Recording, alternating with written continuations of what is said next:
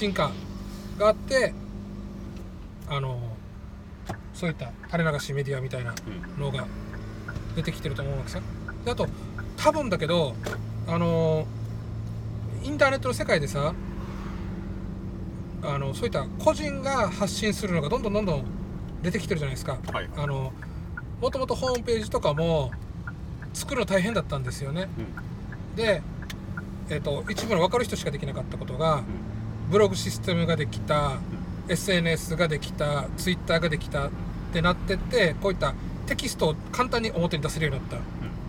じゃないですか。でそれによってそのみんなが簡単にでき出せるもんだからそこに市場が生まれるわけですよね、みんなが見る見てくれるから。でそこれがこのテクノロジーとして次移ってきたのが動画コンテンツになってくるわけですよ。今まで動画作るのって大変だったんだけどテクノロジーが進んで YouTube ができたであと垂れ流し用でこういったえっ、とまあユーストリームからあちこち行ってるはずなんだけどまあプラットフォームができてそれ用にまあ簡単にできる道具もできて、うん。なった時にあじゃあこれ使ってなんかやってやろうかっていう人間が出てきたってことですよそう。そのコンテンツがもう最終的には重要になってあの Facebook とかじゃないえっ、とホームページとかもさあの最初のうちはこの持ってるだけですごいすごいって言われたんだよねで YouTube とかも多分最初のうちは動画を撮ってるだけですごいすごいだったのが確かに。みんなが撮るようになった瞬間からもうクオリティで勝負みたいな話になっていってるわけさね確かに。内容。どんなどんなコンテンツなの？内容なの？っていうところで。でえっとあのーでそれでさやっぱ才能ある人はさ作れるわけよ。はいはい。じゃあ才能ない人作れないのかって言った時にこれ僕の考えなんだけどあの才能あの一人で壁に向かって喋れる人と喋れない人がいて。あブロガーとかってさ一人で壁に向かって喋るわけ。だってそうさ私あの私が思うことをずっとあまあ。聴衆相手がいないところにずっと喋り続けてるわけだから。そうですかね。まあそうか。でじゃあどういうところで喋ってんですかって聞いた時に心の中であの聞いてくれる対象を想像しましょうとか言うわけ。ああ言言ってますね。言ってますね、だからそうやった方がうん。伝わりづらい、あ伝わりやすい文章になるよっていうのはそうそうそうみんな言ってますからね、それがね。ああそれができればできる人がいるんだと思ったわけ俺は。ああ逆に。うん。はっはそれができる人がああいう文章を書いたりとかってやってんだなと思って。ああなんともちょっとある意味逆説的な。うん。でじゃあ多くの人は俺みたいに多分できないわけさそこが。なるほどなるほど、うそれもなんかめっちゃわかる。だとしたら心の中に誰かが思い浮かべるんじゃなくて実実物と話せばいいさっていうところになるわけよ。確かに。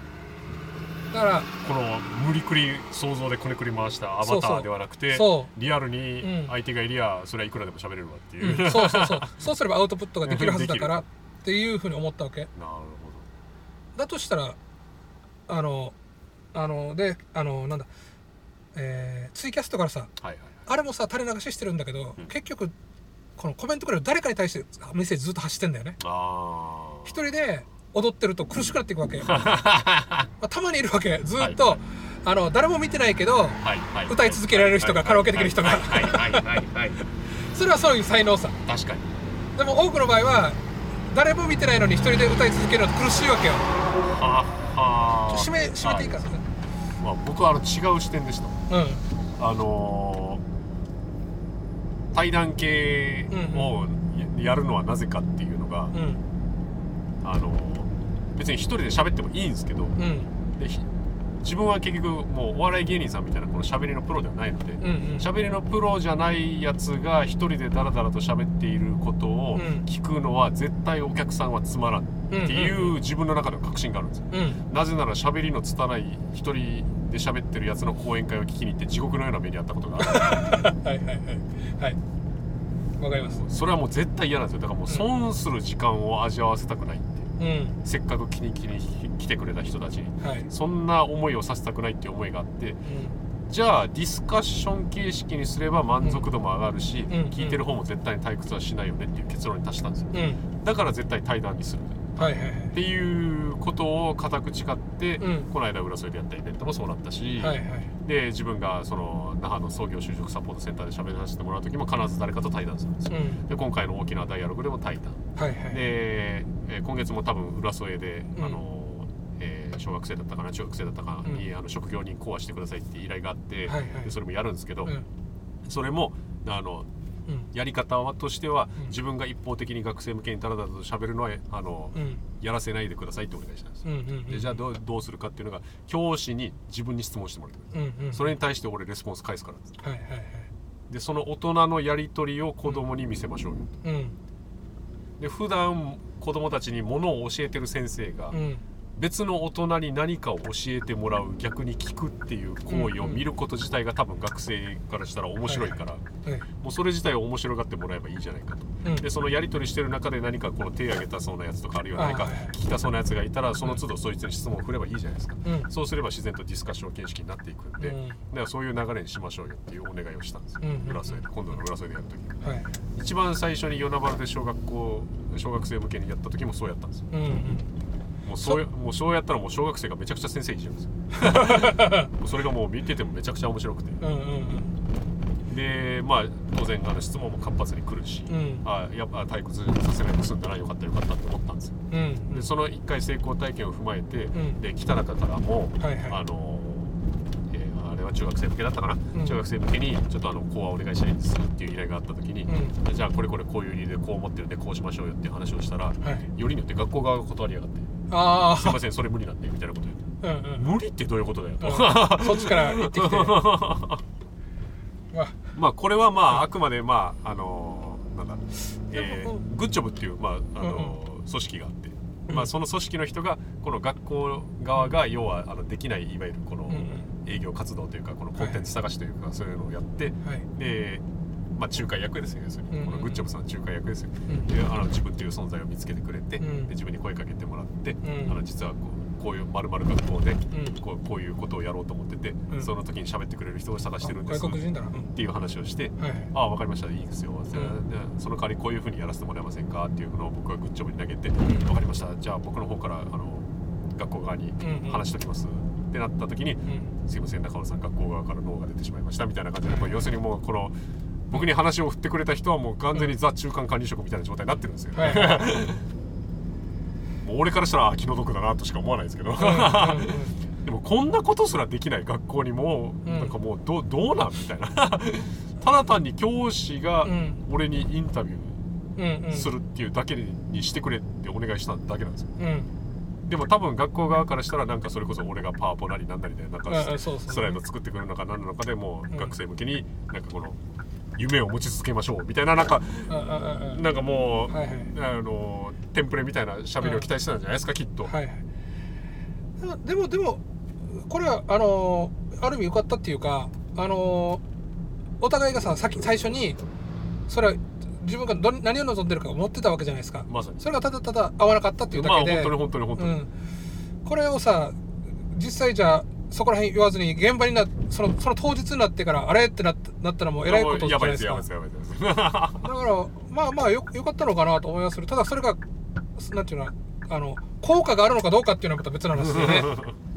あのそういったスクール形式みたいなの。うんってあのだからそういった学校のいわゆる学校の人たちってさそそれそれの成果が欲しいわけじゃないですかあの、やったっていう。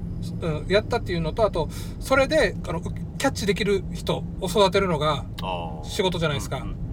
あのでそれをキャッチできない人は、えっと、不良みたいな立ち位置になってしまうわけだから えっととか扱いにくいこと立ち位置になるわけだからそれはまあだから向こうがだどう考えてもさあのお客さんが望んでることを提供しなきゃいけないわけじゃないですか。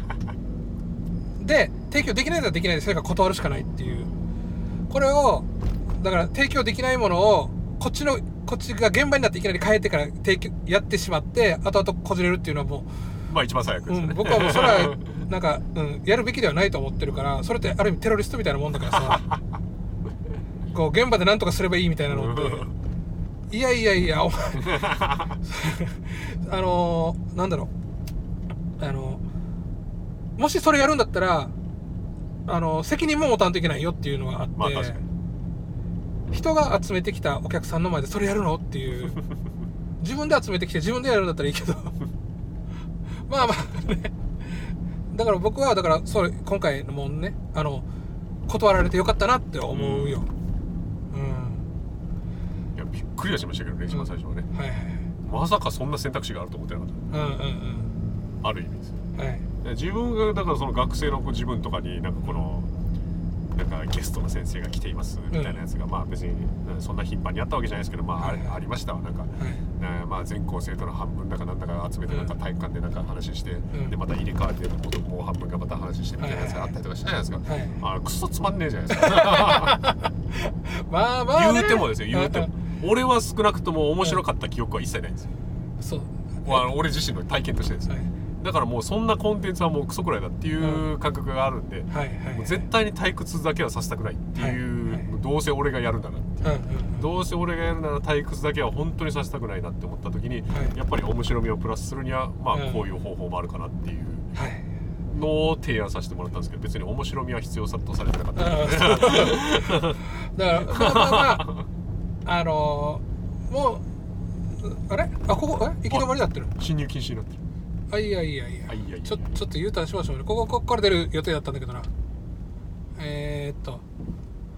そうかそうか。まあまあだとしたらハリビラ懐かしいな、でも中本さんもさ俺俺もどちらかというと中本さんのタイプだからさはい。やっぱつまらんのよそういうのは。あのだからどうしても面白くしようとするんだけどあのだかなんか俺ほらあの不動産の先生やった時に、はいはい。いろんなやり方自分でこう思いついて自分が楽しいなんていうのきっとこうやったらみんな楽しんでくれるっていう人、うんと思ってやいろんなことやったわけ。はいはい。でねやっぱ中にはねあのこんぐしさんが言ってんの意味がわからんみたいなことを言う人もやっぱいるわけよ。でやっぱもうはすごい分かれるわけ。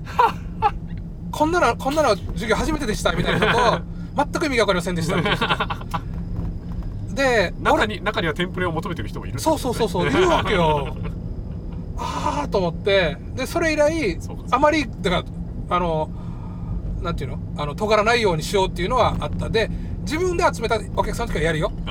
最初っから、はいはい。でも人の人が集めてくれたお客さんの前でそれやってしまうとその集めた人に対がなんていうの？その信用がなくなるわけじゃん。うん。この人のイベントだから行ったのに出頼まてきたのは頼まれてる側だからってことですね。そうそうそう というようなことを今考えてるんで。頼んだ側の方のニーズを満たしてない。そうそうそうそう。頼んだ側のニーズを満たさないといけない。っていうところがもう俺の中ではすごい。ですあのもしそういう面白いことがやりたいんだったらもう自分でやれっていう話で。うん確かに。うん。なんかうーんうんあのこのブラック企業がなんとかかんとかっていうのもそういうのをすごく感じるわけ。ああの勤めてるんだったら社長の言うこと聞けよみたいなのがあってそれが嫌だったら自分で起業しればって思うわけよ。確かに確かに確かに。いやもう完全にその通りですよね。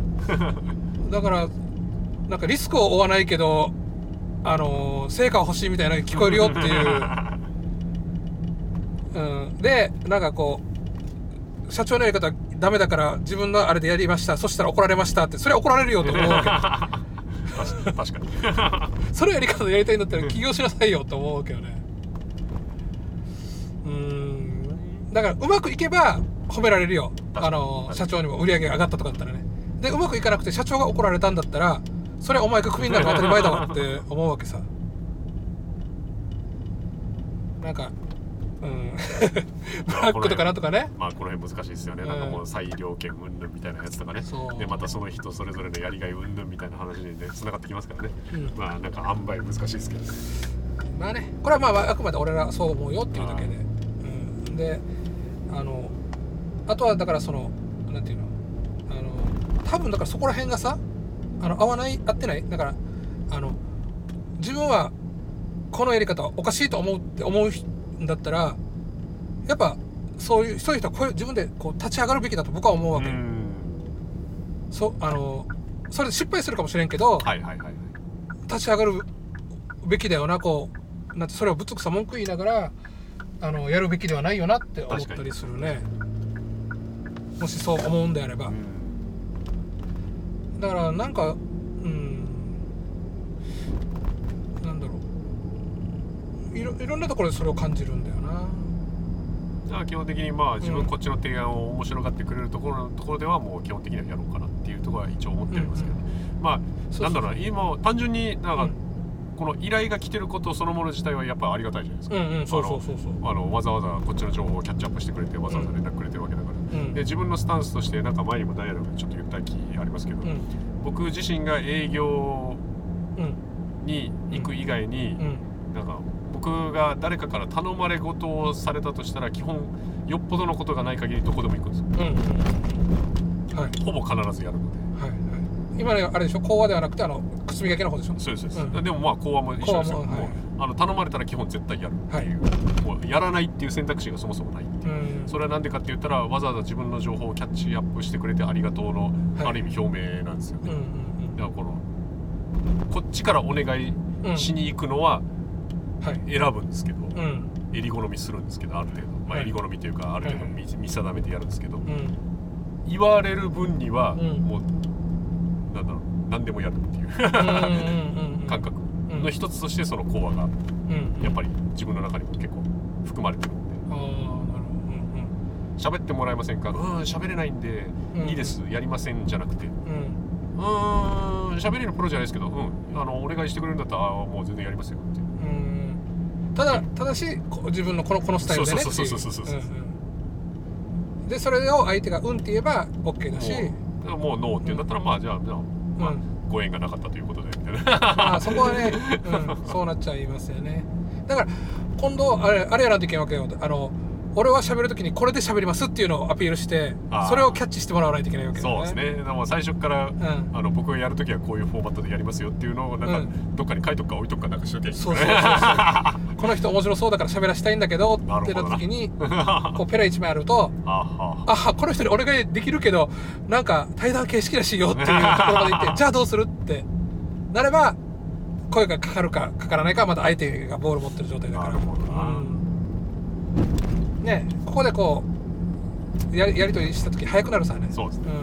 うん。確かにそっちのツールは必要かもしれない。ああなるほどね。あのさこのあのだからえっ、とやっぱ引っ掛けてもらう？この靴磨きって珍しいじゃん。そうですね。これってどんなやってこの引っかかったわけ？あのやっぱ知り合いの紹介とかそんな感じ？それとも何か自分でこう例えばプレスリリース出したとかそんな感じ？あーどうですかね。あの僕は少なくともプレスリリースは一切やったことないんです。ようんうん。自分からは。はいはい。じゃあじゃあどんなやってそういうあれがえっ、と高尾さんちょっと話してみたいなのが来る？うーんわ割合として一番高いのは、うん。かつて載った新聞記事をなんとなく覚えてた人たちみたいな。新聞で？はいタイムスと新報両方載ったことあるんですけど、はいこのあの同じで、まあ同じ時期ぐらい。に、うんうん。ででそれがずっと頭の隅っこにあってていずれ連絡しよう連絡しようと思ってたのを、ん。今ようやく連絡しましたみたいなケースは結構あります、で電話して聞いてみたらなんかそんなパターンだったじゃあこれのその新報とかタイムスに載るっていうのはどんな何があったの？なあこれはどっちかっつうとあのスタカフェの支援がでです。おおじゃあ、えっと、ススタカフェの方からあのこうやってこういう面白い人がいるよっつって、うん。あのうん。なんか連絡がどうも言ってたみたいで。うんはいはい、はい、でそれで、ん。あの直接その記者さんから自分に連絡があって。みたいなうん。なるほどね。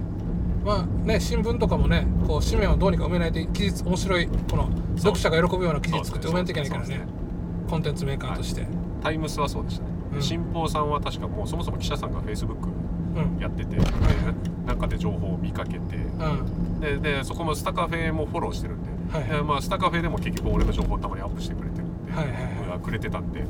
で、まあ、そこもつながりつつで結局俺のアカウントを見つつってなってあこういう人がいるんだみたいな感じではいはい直接連絡もらってるパターンだからでもそれこそタイムスさんなんかはもうねあの支社がすぐ近くにあるんでもうそこと、うん。もうスタカフェサイトでつなげてもらってスタカフェの中で取材してもらう。ああはいはいはい。形をやってもらう。ちょっと前の東井さんのしたみたいな感じです。はいはいえ書籍出したあのはいはい。記事書いてもらってたじゃないですか、うんまさにあのパターンです。なるほどね。それがちょうど同じタイミングぐらいでね。うんうん。あじゃあ一旦だからそういったえっ、とまあえーマスのあれに乗っかって、うん乗ってね。そこからえーなんていうそれそれにそれを目にした人があの中尾さんちょっとこうお願いします、うん。みたいな感じでってことなんだね。残ってて後々連絡しましたっていうパターンは結構あります。じゃあ一じゃあその一番最初っていうかこのえっ、と新聞に載るっていうのはすごい大事だね。いやかなりブーストかかうんりましたよ、あのなんならテレビよりも圧倒的に反響でかかったあテレビにも出たの？あテレビも出ました。おおそれそれはなんで？あテレビはですね、ん。えーっと RBC さんの方は、うん。そのフリーの、うん。えーディレクターさん。うん。番組作ってるディレクターさんから連絡があって、うん。取材したいんですけどっていうことでうんうん。あって、でそれでまあ話してるうちに、うん。えーじゃあこういうネタにした方が面白いんじゃないですかっていうやり取りを重ねてるうちに、ん。最終的に俺だけじゃなくて沖縄にいる若手靴業界に関わる人たち特集みたいな感じになったんですよ。ほうほうほ靴磨きやってる人靴うん。作ってる人靴直してる人みたいな感じの特集になってうはいはい。でそれでをこの「うちな気分」っていう番組で特集してもらったんですよね。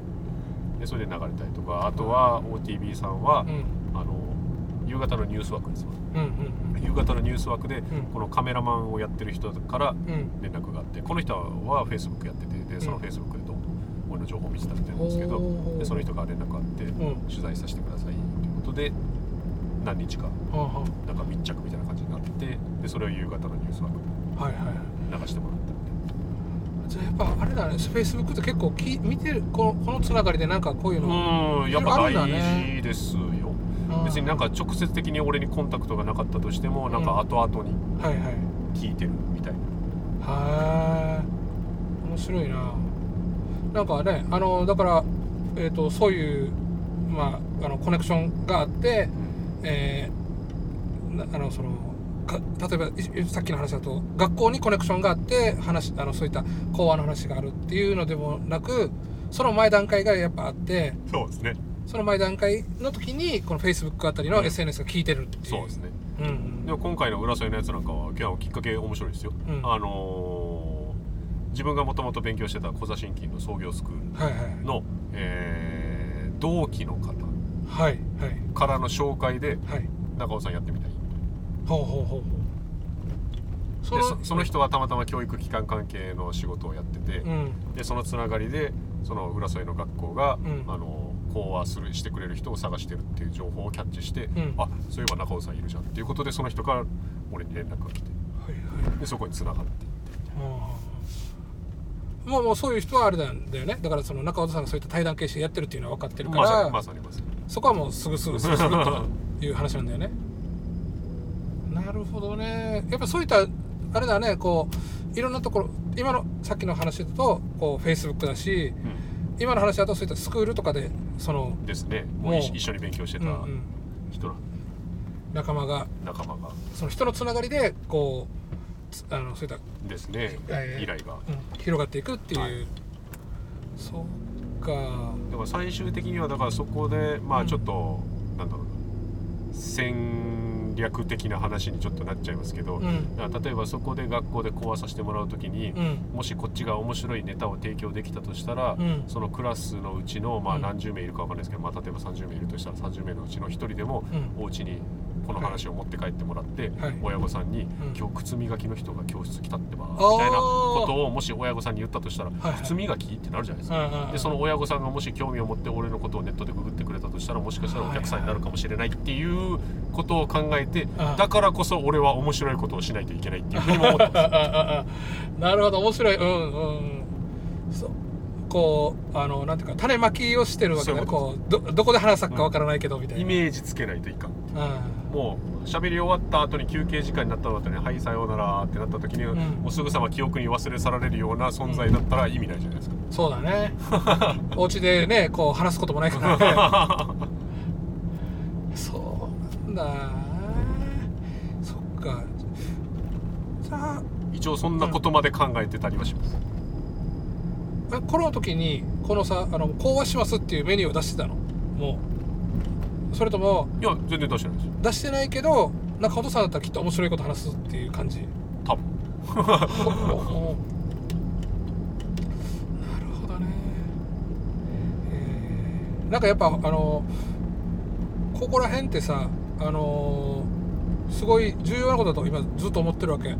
あの自分でさっき一番さ最初にさ直樹屋がもっと PR した方がいいとか言ったさああ言ってましたね俺多分ここら辺じゃないのかなとか思ったりしてるわけよ。あの沖縄ローカルでやるにしてもはいはい。そういういろんな人にバーって知られるっていうかそれを知られ続けるその、うんうん。知られ続ける現場に立ち続けるみたいな。あのっていうのがすごい大事だろうなと思ってて。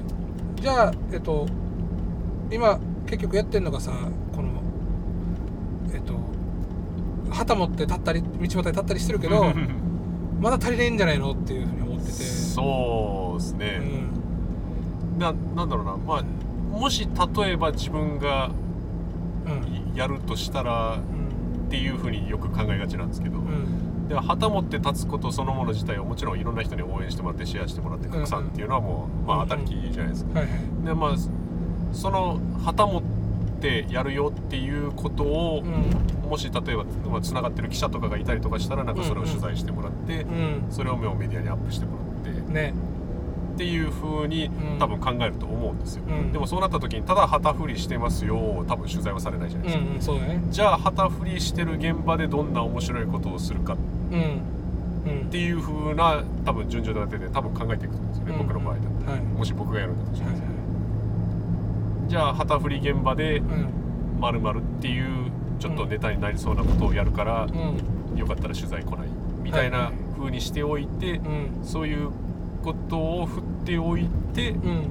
旗振りするみうたいな。ん。なるほど。ことをもしかしたら自分だったらするかなはっていうのは実際に隣で旗振ってて思いました。い うんうんうんうん。なんかラジ,、ラジオカーに来てもらったりとか、ああいいっすねいいっすねねあのすごいあの聞いてる人多いからねラジオのつながりいっぱいあるじゃないですか、うん。直樹さん。はい。ラジオメディアには多分強いと思う。うん。あそうなんだよな。でやっぱあの立花さんとかとさあのあの話の中で出てくる錯覚さんとかってはいはいはいはいはい。で信用をどうやって作るかっていうところの時にやっぱいっぱいいろんな人に知られてるっていうだけで信用がボンって上がるって思ってるわけよ。これをちゃんとだからあの戦略的に使うことができたらいいなと思ってて。確かにそうですね。うん。これもなんかもうこの意見自体もなんか両極端があってまたこれはこれで面白いなって思うんですよね、まあ、それこそあのキャンプファイヤーのイエリーさんとかも、はいはい。なんかフォロワーを数で捉えてる時点でそれはダメでしょみたいなことをなんかポロッと言ってたりとかするんですよツイッターとかでね。ほうほうほうほだからもううん。うだからこのあなたが言ってること自体が有意義だったら自然とフォロワーが増えるもんであって、うん。フォロワー数を鼻からあの意識するのはそもそもダメじゃないみたいなことを言ってるんですけど、うん。でもその人そのもの自体がフォロワー数めっちゃいるんですよ、うん、そうだね。どっちだっていう,、うんうんうん。どどっちの言ってることも分かるみたいな、いやいやいや、あのね、数が質に転化するんだよ。うん、これはもう絶対だよいや本当にそうだと思います、あのう単純に技術職もそうじゃないですか、うん。圧倒的に数こなしは質が上がる。そうそうそう。でもそれを分かっている人でも、うん。やっぱりこう、まあまあ、例えばこういう名詞のやつしちゃうと中間さんとかでも、はいはいやいやまあそんななんかこの数どうのこうの言ってる時点でナンセンスですよみたいなことをなんかちょろっとうん。ツイッターでつぶやいたりとかしてるんですけど、でもうん。その人中間さんそのもの自体もあの普通の一般ピーポーからしたら圧倒的にフォロワー多い方なんですよ、やっぱりねそんなイエルさんとかそんなレベルじゃないですけど、でもやっぱり多い方ではでかつもうものすごい人脈のつながりとかもある、うんうん。でもそれ自体も別に、なんだろうな。あのうん。中本さん自体がやっぱりこの誠実に仕事をしてきてもう実績。をちゃんと戦略的に積んできてるからこそ当然それになってるのは当然わかるんですけど、はいはい。でも今今まさにその情報を見てるこっちからすると、ん。いやでも十分フォロワーいっぱいいますよとかっていうのもちょっと思うっていう。それも十分錯覚したとして作用してんじゃないのかなっていうふうにも思ったりもする、うんう。ん。ななんだろう、うん、ちょっともしかしたら錯覚さんっていうあれもおかしいかもしれないね。錯覚うんなんだろうな。錯覚まあどっちもどっちに作用するってそういうことなんですよね結局ね、だからこの質のいいこと言ってりゃ当然、うん。あのフォロワーは増えていくだろうし。うん。でフォロワーが増えていくことによって、えーさらに質も上がっていくみたいな、まあ、まあどっちにも作用するみたいな、うんうん。まあ、当然あり得るよなっていうのもこれさあのすごいあの質がいいっていうのがさ俺の中でちょっとあの考えないといけないことだなと思ってて、はい、質ってさ人によって変わるんだよね。ああまあ確かにそうですね、あの小学生にさう高等数学のこと話したって質質が高いじゃなくて意味がわからないわけよ、ん、何ら価値はないですね、うん、小学生が分かる数算数の話をしないといけないのにそれは価値が分かるから質が高いと僕は思うわけ。でもなんていうのかな。このでもこう分かる人からしてみたらそ算数じゃんってなっちゃうけど この人分かる人から見たら何の意味もないさ。あのそもう基礎中の基礎っていうか高等数学やってる人に算数の話しても何の価値もないんだけど。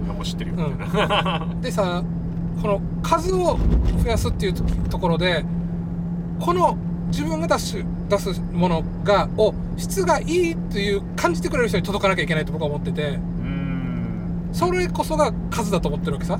まあ届く確率が上がるってそうそううそうそうそう。キャッチしてもらえる確率が上がるからあの数を狙えばね、でえっとで多分さそれに価値を感じない人は落ちていくわけよ。一回フォローしても。はいはいはいはい。あこんなの算数の話分かるよっていうので、でついてくる人は多分算数に価値を感じてる人なんだけど、ん。その人たちをさ育てることができるさね。うーん。なるほど。少しずつ少しずつ、はいはいはい。最初から高等数学の話じゃなくて算数の話からす少しずつ少しずつこうあのなんていうか育てていくっていう考え方があるとするんで考えるんであればで見てる側のリテラシーを上げていく。そうそうそう。っていうのもやっぱあの考えないといけない考えるればやっぱ数だよなって思ったりするわけよ。なるほどな。やっぱじゃあ数は重要なんだな。うん。ででさここここ次なんだけどある程度の数が揃った時初めてさ数が勝手にはじ増え始めるわけ。あーなんかそれうん。言いますね、なんかあのななんていうんですかこのちょっと難しいですけどなんかこの指数関数的な話になってくるんですか？そうそうそうそう。だからある程度増えてくるとなんかブンってこれ行く時があるらしいですよね、だから経験したことはないからよくわかんないですけど。あ なんかティッピングポイントみたいな感じなんだけど その一定数多分その数自体はさ決まってはないと思うんだけど、はいはいあのまあそれこそ人それぞれあるってことですよね、そのコンセプトに対して何名必要みたいなの多分俺はあると思ってるわけさ。はっはそのコンセプトに合わせてこの人っていうのはあるとは思うんだけどうん。その子に達した瞬間から勝手に自己増殖を始めるこのコンセプトを伝え合う人たち同士が。なるほどな。そこにい至った時瞬間からもう数なんか追いかけてもしょうがないになっちゃうわけよ。そこに至るまではもう数を追いかけるしかない。でこれ僕はさ人だと思ってるわけ。あの人の体がさ大きくなっていくさ。はい。子供の頃から人の体を大きくするのはやっぱ食い物だわけよ。はいはいはい。好きくれよって何でも食えたわけ。確かで食って食って食っていらないものは体が出てって、にはいはい。で体の大きさがある程度大きくなったらそこからは食い物食ったってしょうがないわけさ。なるほど。そこからは質を高めていくしか精神性を高めていくしかなくてその時には逆にあの数を追いかけると邪魔になるんだよね。太っていくだけだから。なるほどな僕はそのあのなんていうかその掃除比喩とかあの例えが好きである程度の大きさになるところまではもう数。そうか俺のツイッターなんかもじゃあい。ろんなものをバシバシバシバシ投下してったら何かしら当たるかもしれないっていう。うん、うん。単純にそういうことかもしれない。だと僕は思ってる、なるほど。うん、で靴磨きのビフォーアフター写真とかツイッターにひたすら投稿しまくってる。非常に俺はいいと思う。さっきラジオでも言ったじゃん。あれ俺見るもん。やっぱ変化楽しいんだよ。えこれがビフォーアフターが本当に楽しくて劇的であればあるほど楽しくて、なるほどな。ちょっと。うん、俺もう投下し投下しまくってみよう。汚いさ靴見つけたら中尾さんこれこれこれ あのサンプル発見みたいな感じで。やらないいいいネタがありましたっつって。やらないやらないみたいなやらやらない？なんかあでもネタとして使えるならもう本当になんか願ったり叶ったりですけどね、全然やりますよ100円でなんかこう売られてるようなですね。汚い革靴がこうなりましたっつって。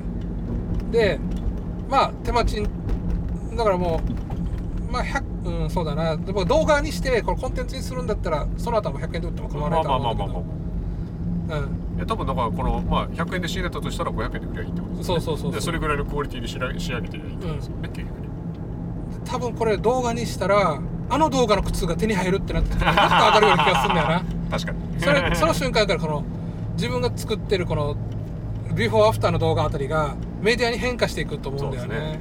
サービスとものに思いっきりストーリーがつくんで、うん。あまあそれは確かにもう思いっきり値上げはできますよ。そうか。あーちょっとあれと似てる。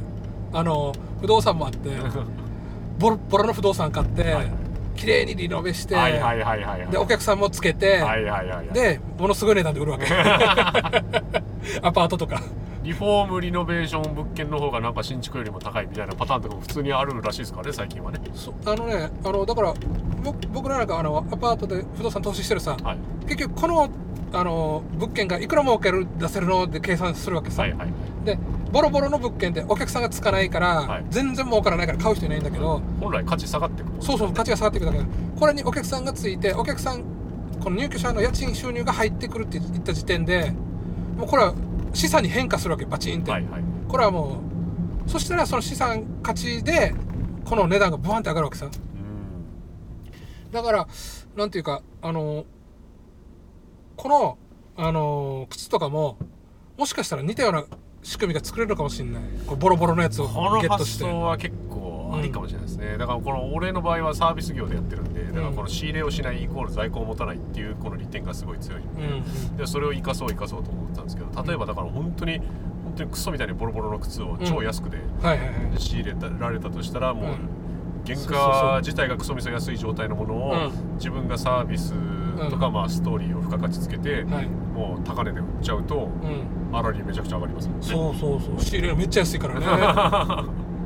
なるほどな探そう。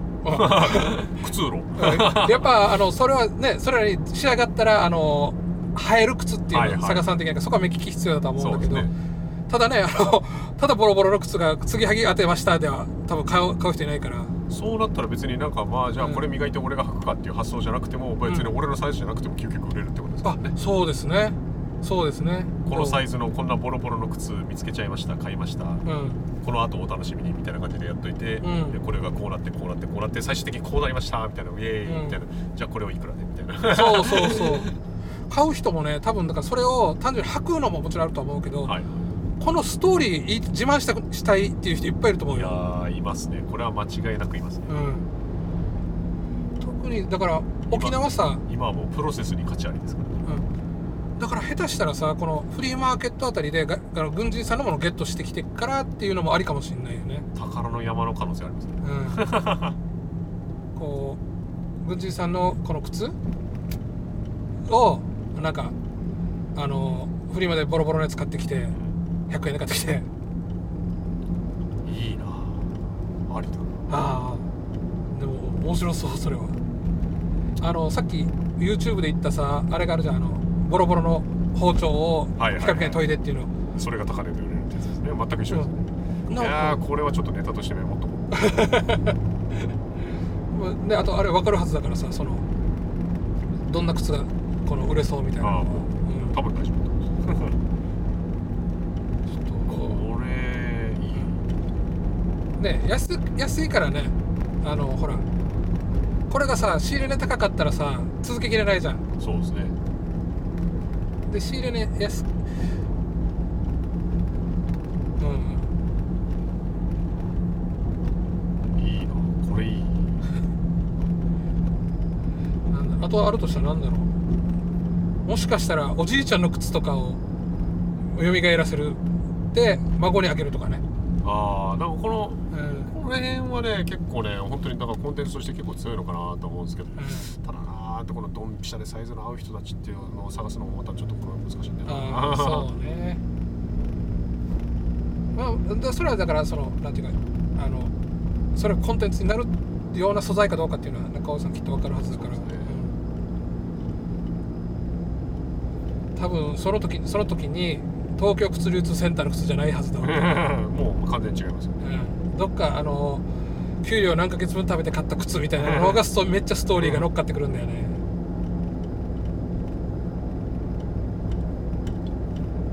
やべえなやることいっぱいあるな。でもなんかそれは面白そうだな。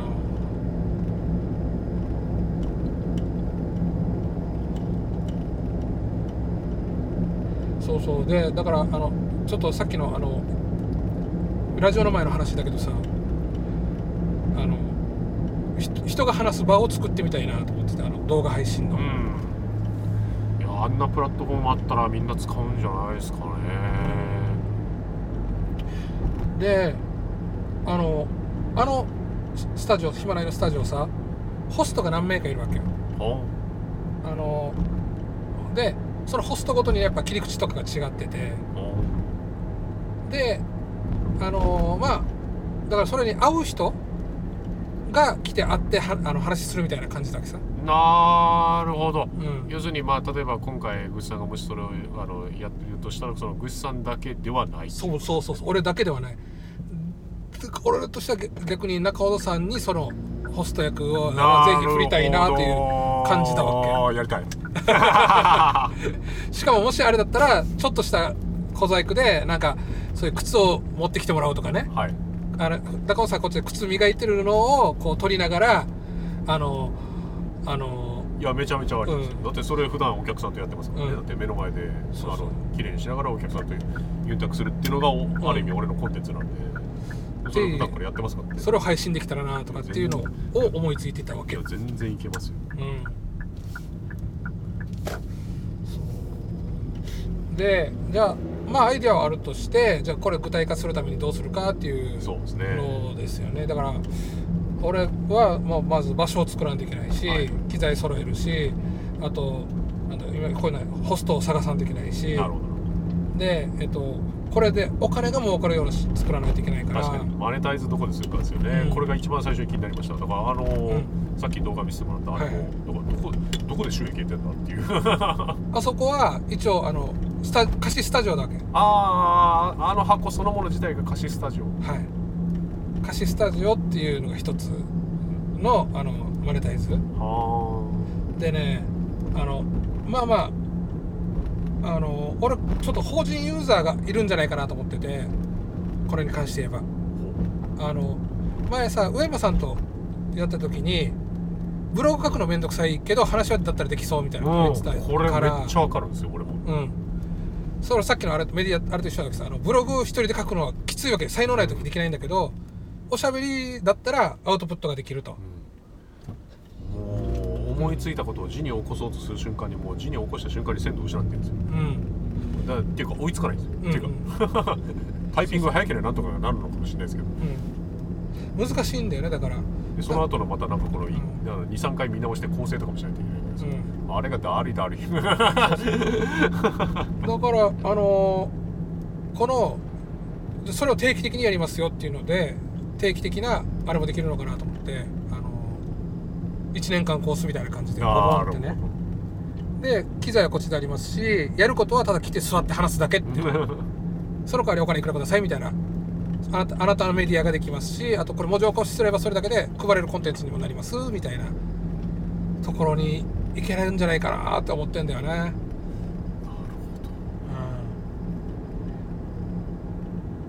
うん。まあまあだから一番最初中尾さん自身をちょっとあのテストケースにしてはいはいはい。1, 1ヶ月に1回あの俺が中ほどさんと話をしてえっと中ほどブログ中ほどビデオログを作るわけ。なるほどなるほど。で多分今あの中ほどビデオログを作ってでそれを文字起こしとかしてはいはい。えっとその靴磨きのえー靴磨きのお客さんが増えるようなコンテンツと、はいはい。あとなんだろう。あとわかんない。なんかファッションが増えるコンテンツあたりを作ってって、でえっ、とまあそれをまたホームページあたりで置いといてこうねホームページのブログ的な立ち位置でこのビデオログをどんどん出していくと。で YouTube にもにをプラットフォームとして使うから YouTube 経由のあれも考えられるしえっ、と一番最初はあれですね。そしたらまあ自分とグシさんのもちろん、あのおしゃべりでもいいですけど、うん。まあ、例えば自分がうん。誰か連れてきて、うん。まあうん。3名でなんかクロストークしてなんか、あうん。あの場面白そうだな会みたいなやつも全然やっても大丈夫そうですね。それそれはもう全然や面白そうだからな何回もその3名の定談はやった方がややるっていうのはありそのスタジオを使ってね、でえっとあとなんだ、えーそうそうでえ中尾さんと話したこの内容とかを文字起こししたのを小冊子化してバーってばらまくっていうばらまくとまた違う層に届くだろうし、はいはいでこれで中尾さんがめっちゃ売れた時に「え何ですか?」って時に「ブログは書けなかったけどビデオログで喋るだけだったらできましたよ」って言ってくれたら「えっ?」ってなるかなと思ってあ売り上げ上がるんだったらあの、あ俺も、うん、俺もこう年年間と年間いくらしたいですってなるかなと思って。でもちろんそれ、うん、払わないんだったら払わない払えないんだったら払えないでなんていうかその大っぴら向けのそのうん。拡散用のうん。コンテンツを作ってくださいっていう話になっていくと思うし。なんかそっちで動画用意してくれたらこっちで流しますよみたいな。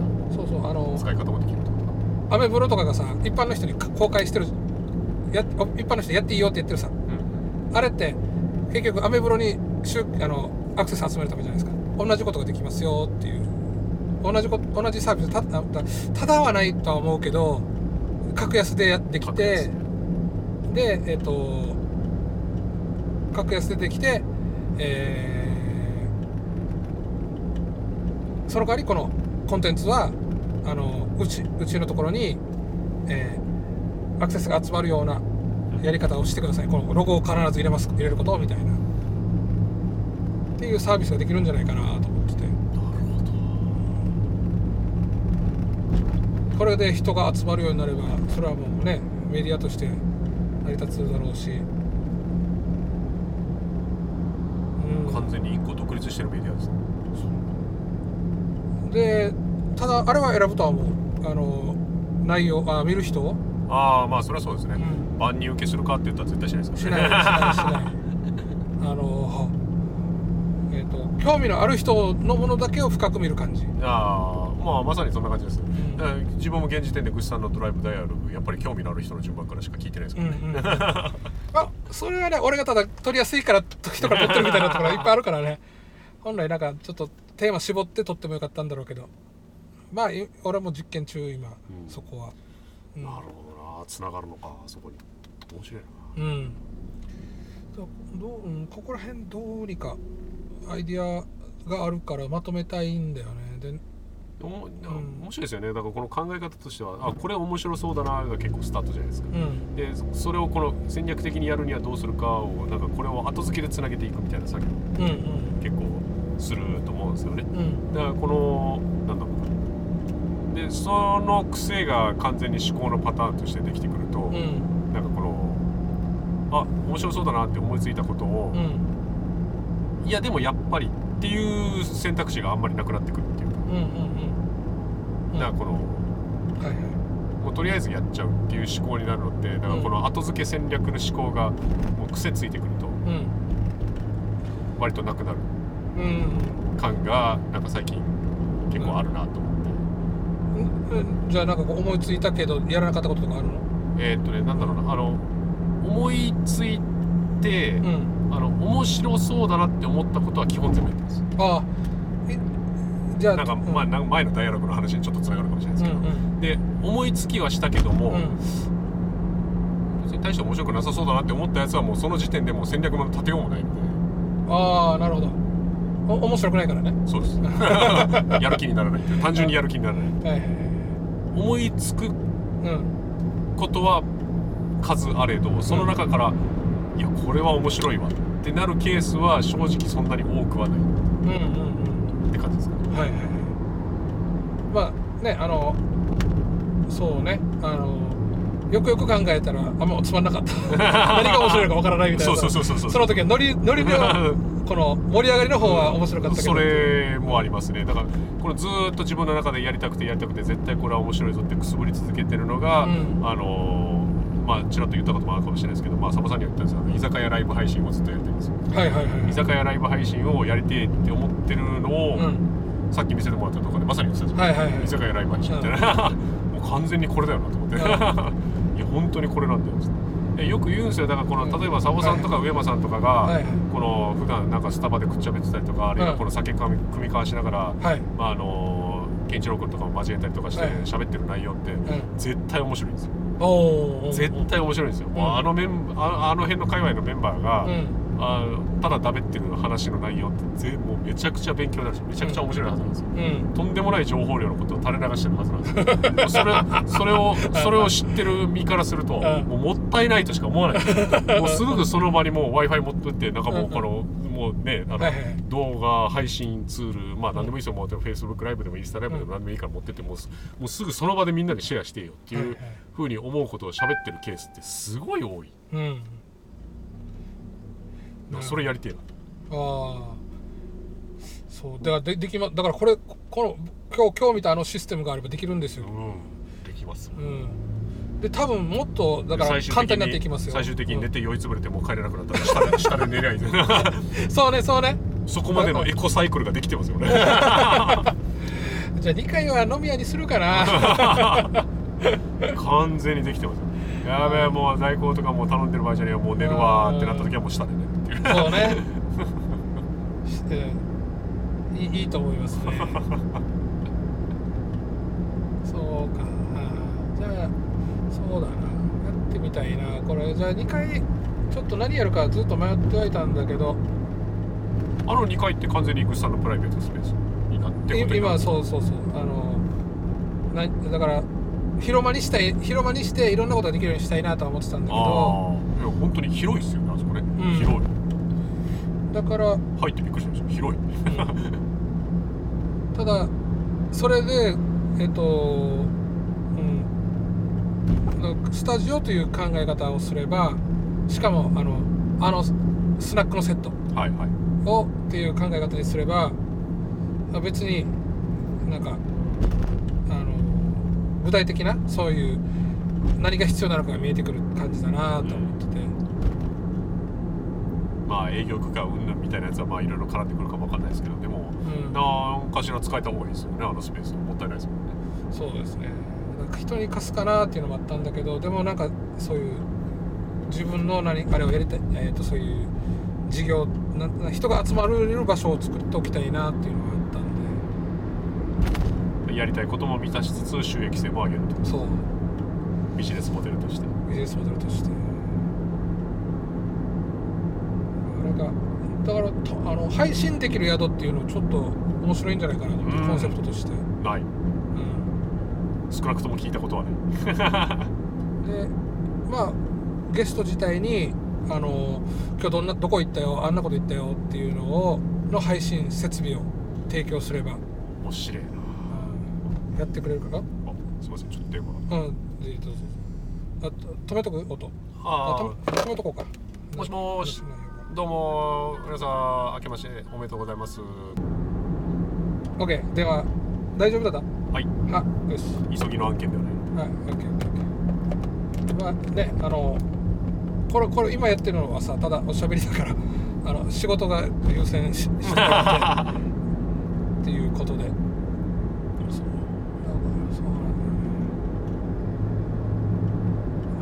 だからなんか最近の一つの悩みとしてうん。ちょっとあるのが、あれもやれんなこれもやれんなっていうのを思いつきすぎてうん。たまにプチパニックになるっていう。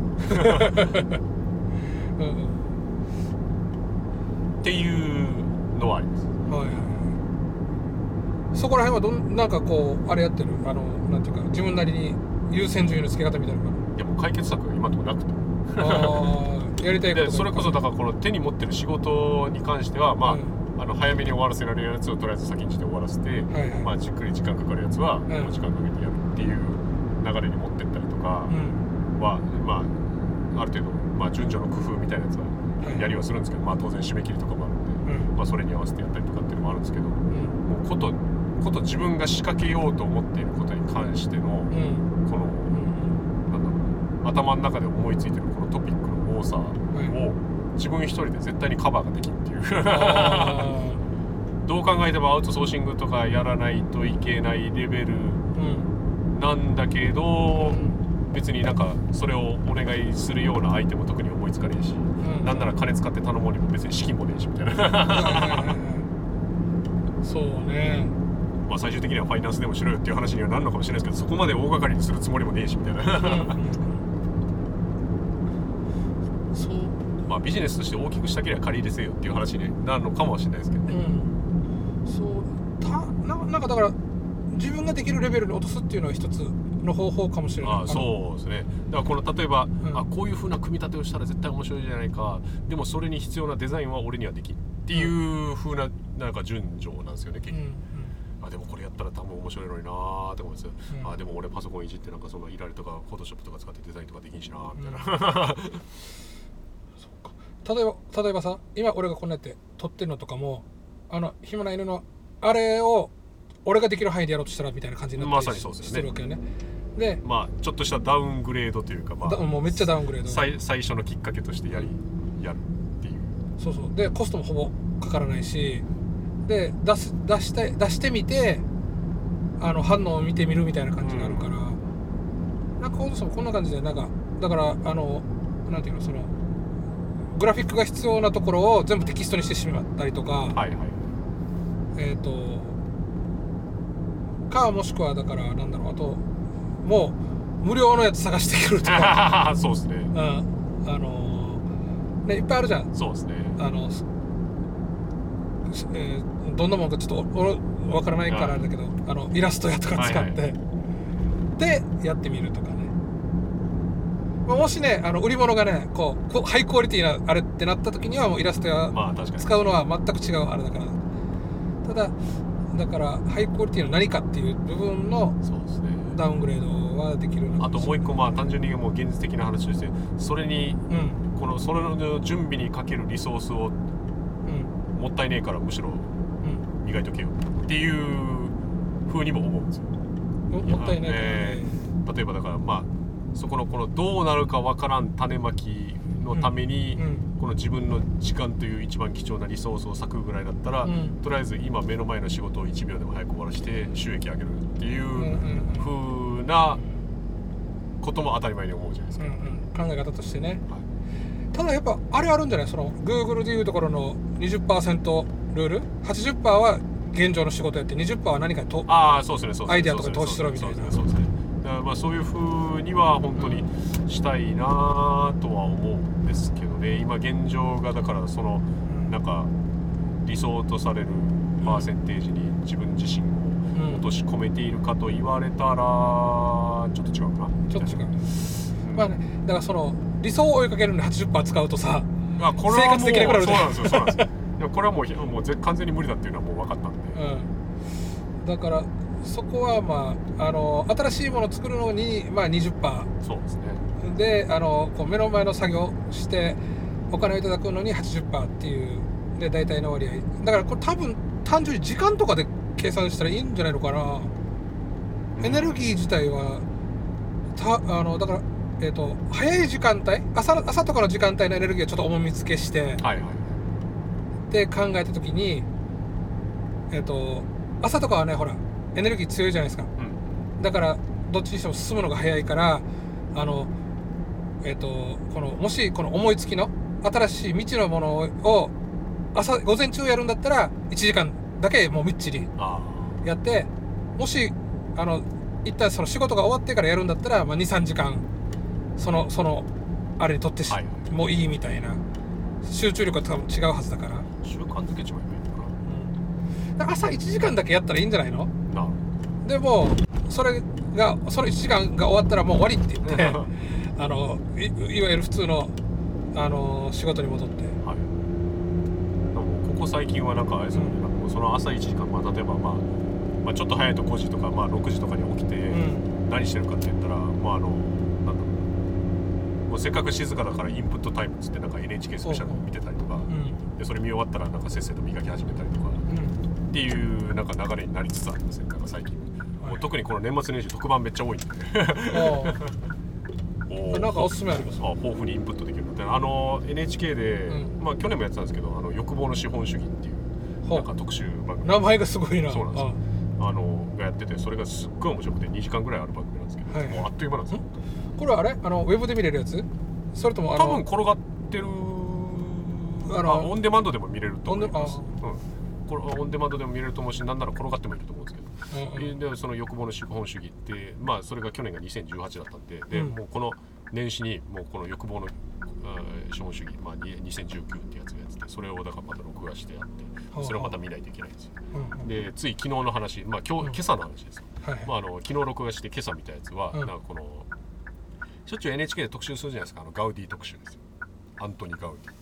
サグラダ・ファミリアはいはいはいサグラダ,、えうん。サグラダ・ファミリアの建建築彫刻家が日本人一人かかってるじゃないですか。もうもう40年以上やってる方がいるんですけど、はい。まあ、その人をあの特集する番組が何かの折に必ずやるんです。まあ、僕ガウディ好きなんで。はい。あのガウディが好きっていうよりかはあのサグラダ・ファミリアっていうあのモチ,、うん。モチーフが大好きなんですよ。はいはい。別に宗教はどうでもいいんですけどあのはい。モチーフがすごい好きで、はい。で完成までうん百年かかるみたいなやつが言われてたやつが、はもう今やあれですよ。えっ、と、うん。な何年だっけな2029だったかな、うんなんだか忘れたけどまあとりあえず確実にうちらが生きているであろう年月の間におもう完成するって言われてるんですよ。ゴールが見えてきた。そう。うんうんうん。もう完成 CG みたいなのができてて。はいはい。でもう今最後の塔をようやく建てますみたいなうん。感じを言ってて、おおもうできるんかいみたいな。感じ ええそれは欲望の資本主義？あそれはまた別。別別ですそうあのだから別のすみません。別うん。の別の NHK スペシャルです、はいはい。あの1時間枠、うんうん。あ50分枠みたいな番組で。それでまたちょっとインプットしてみたりとか。はいはいはい。朝の時間帯は大体そのインプットに費やしてるんですよ。うんうん。でそれ見終わった後にさて仕事するかみたいなはい。まあね朝一こうやっぱモチベーションも上がるしねこういうのを見て。おーたただモチベーション上がるのもあるけどなんかこうあのドリームの方なんていうのそのあの夢の方はいにこまあ振り切りすぎると、う、うん、もうほ手つかなくなる。あそうそうそう。そうなんか現実のえ今俺なんでこんなこと磨い磨きとかそうそうそうそうそう。みたいな。そっちそっち。うん。こうち地球の長いあのこの この歴史にとって俺はこれをやるべきかみたいなところっちゃう。いやーこれわかりますわ。もう新手の大人の中二病ですよそうそうそう。いやそうではないとかなんかね。あのいこのせこせこした金儲けではなくてみたいな。あそういう意味で言うとあれダメでした。わあのこれもまた NHK で特集やってたんですけど、あのあのホモ・サピエンス全史の特集。はいはいあややってた。とあ。あのホモ・デウスの本のうんうん。それをひっくるめたまはいはい。まとめた特集番組みたいなあやつやってて見たい。うん。やってたんですけど、ん。俺もうあのなんだろうもう飛ばし見してました。うん。あそれはあの内容は分かったんですけど、うん。なんだろうでって思っちゃって。ああなるほどなるほど。はいはいはいあれあれをだからこの本の内容をなんかこうまとめた感じ、うん、まとめた感じです、うん。まさにまとめた感じです。あの農業革命の話とかあるじゃないですか、はいはい。はいこの人間が植物を何とかしたんじゃなくて植物に人間が何とかされてるみたいな、はいはい。ああなるほどな。そういう着想か。ふーん、でみたいな。って思っちゃった瞬間にもうあダメだと思ってなんかもう流し見しちゃったんですよ。もうスイーなるッてほどね俺あの本自体をもうあの本の文体がダメであの脱落してるタイプなんであ映像媒体だったらなんとかなるだろうと思ったら全くなんとかならなかったんですよ あそうだあれこれみんな脱落してんのかな？俺俺めちゃくちゃ面白かったんだけど。脱落してる人になんか進めたいな。こう一緒に読もうぜって言いたいぐらいだな。一緒に読もう読みましょうよ。そう読書会。そうそう読書会やって。面白いってあれ。あれ文体のリズムがどうにもなんか合わなくて、ん。だから脱落したタイプでで映像としてまとめられてたらなんとかなるだろうと思ったらなんとかならなかったんですよ。はいはいもうまさに直近の話です。よ、うんうん。オッケー。俺はちょっとその映像もちょっと見てみたいんで探してみます。はい。そうか。ああじゃあそもうあままうんどうしよう。ホモデウス行ってみようかなもうそろそろ。まだ自分の頭の中で少しなんか寝かしてる状態ではあるんですよね、